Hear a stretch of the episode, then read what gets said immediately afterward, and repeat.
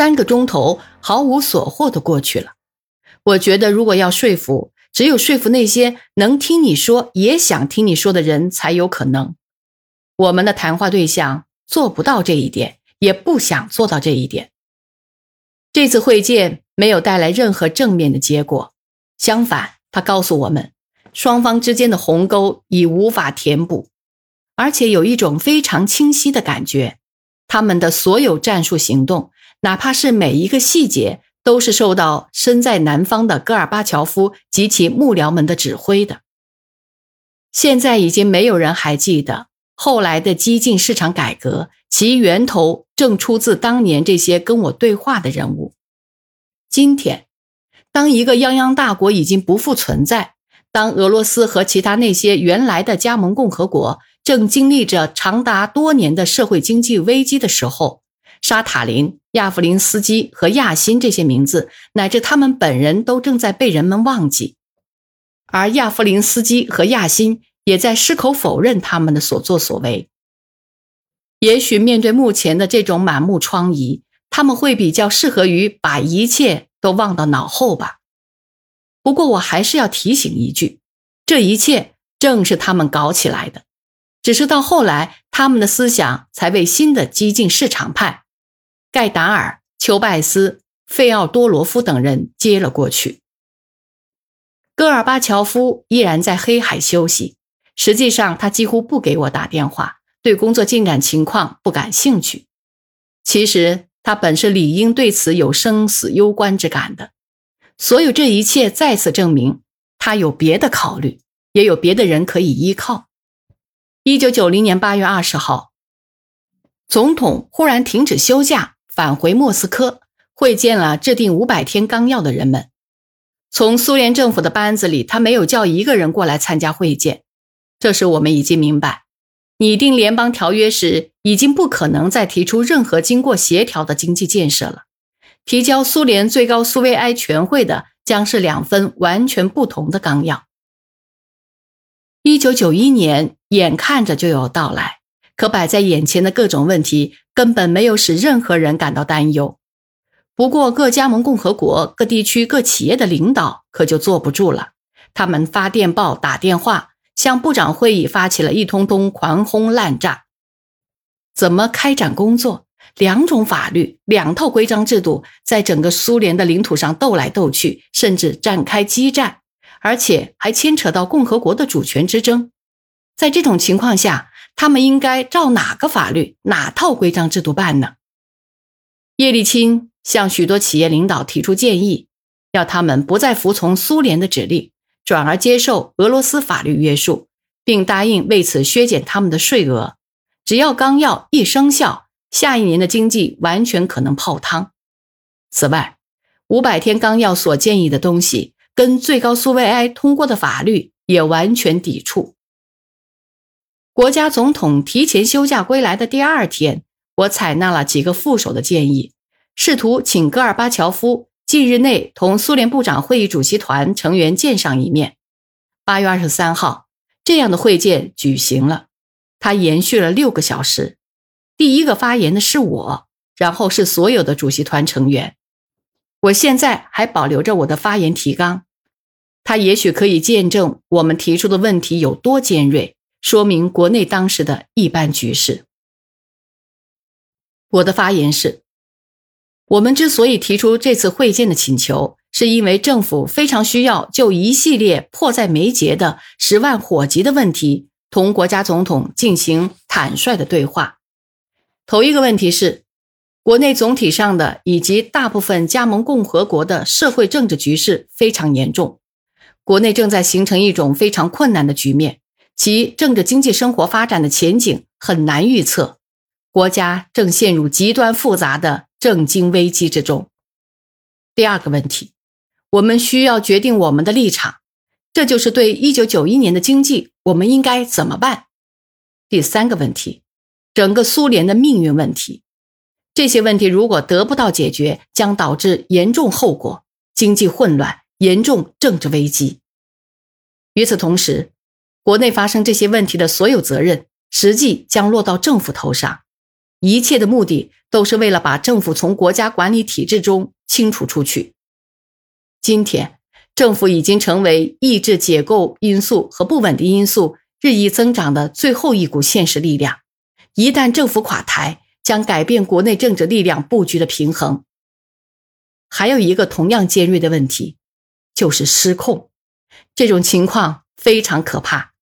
它首先表现在政力不行。不把总统的命令当一回事，宣布加盟共和国的法律高于全苏法律，通过完全国家主权宣言等等。如果说过去在这个问题上是波罗的海沿岸几个加盟共和国在带头，那么现在这种情况就更具有了严重的规模。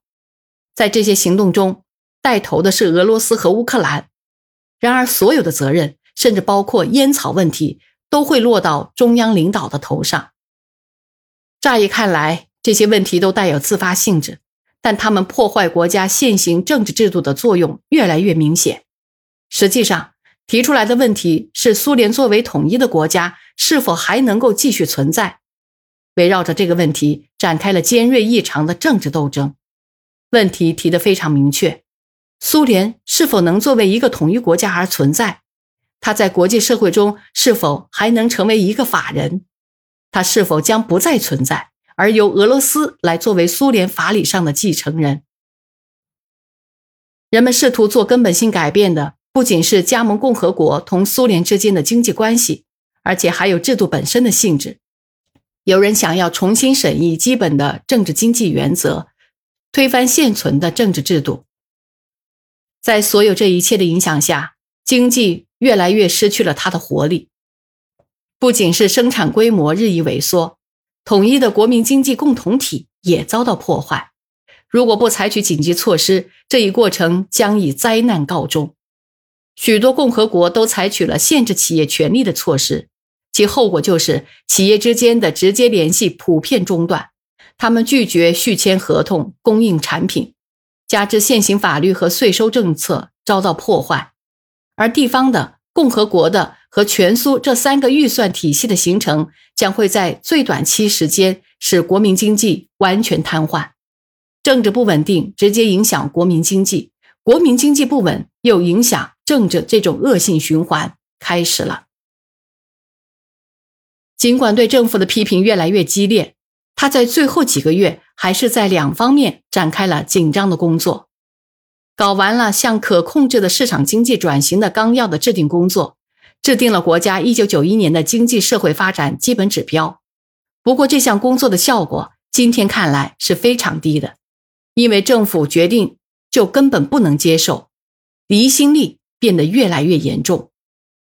今天，所有的企业几乎都没有编制来年的计划，在安排他们的物质技术保障、外汇保障时，在价格问题和税收问题上。所有的问题都不清楚。由于这些原因，许多共和国编制地方预算的工作已经瘫痪。苏联最高苏维埃就这些问题通过了法律，许多加盟共和国都不承认。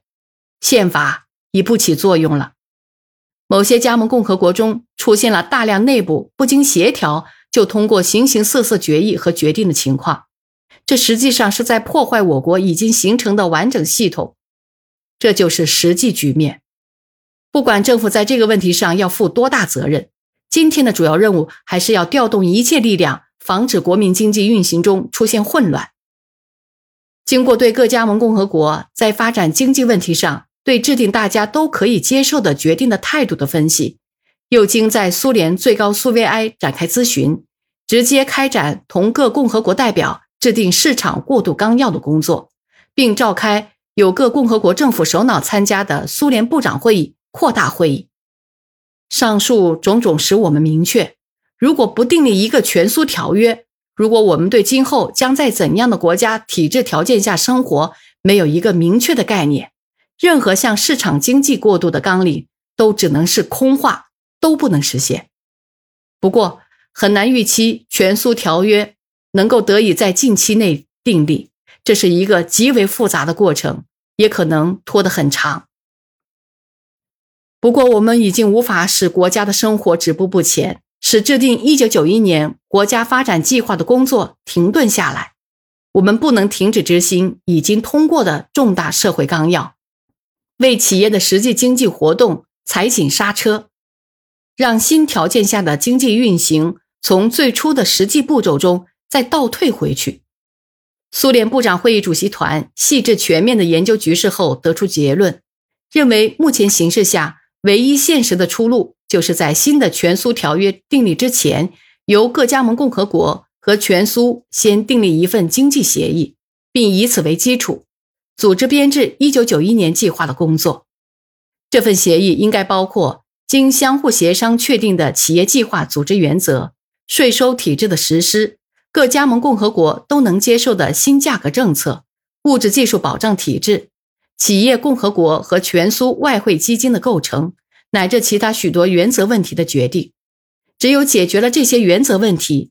来年每一个共和国的每一个经济环节才有可能存活，这就是政府主席团希望在这次会见时讨论的主要问题。部长会议主席团成员的发言涉及大致也是这些问题，只不过列举了更多的细节，更加具体。这就是在那些极其复杂的时期，我们对国家真实局势的看法。我们意识到，在国家头上。高悬着关乎生死的危险，我想，听众对于这种局势的深刻戏剧性会有所评价。明明看到国家正在被推向毁灭，而且也提出了挽救它的现实道路，但却遭到了无法逾越的障碍，那就是对祖国命运反应迟钝的无动于衷，或者说，就是对祖国的直接叛变。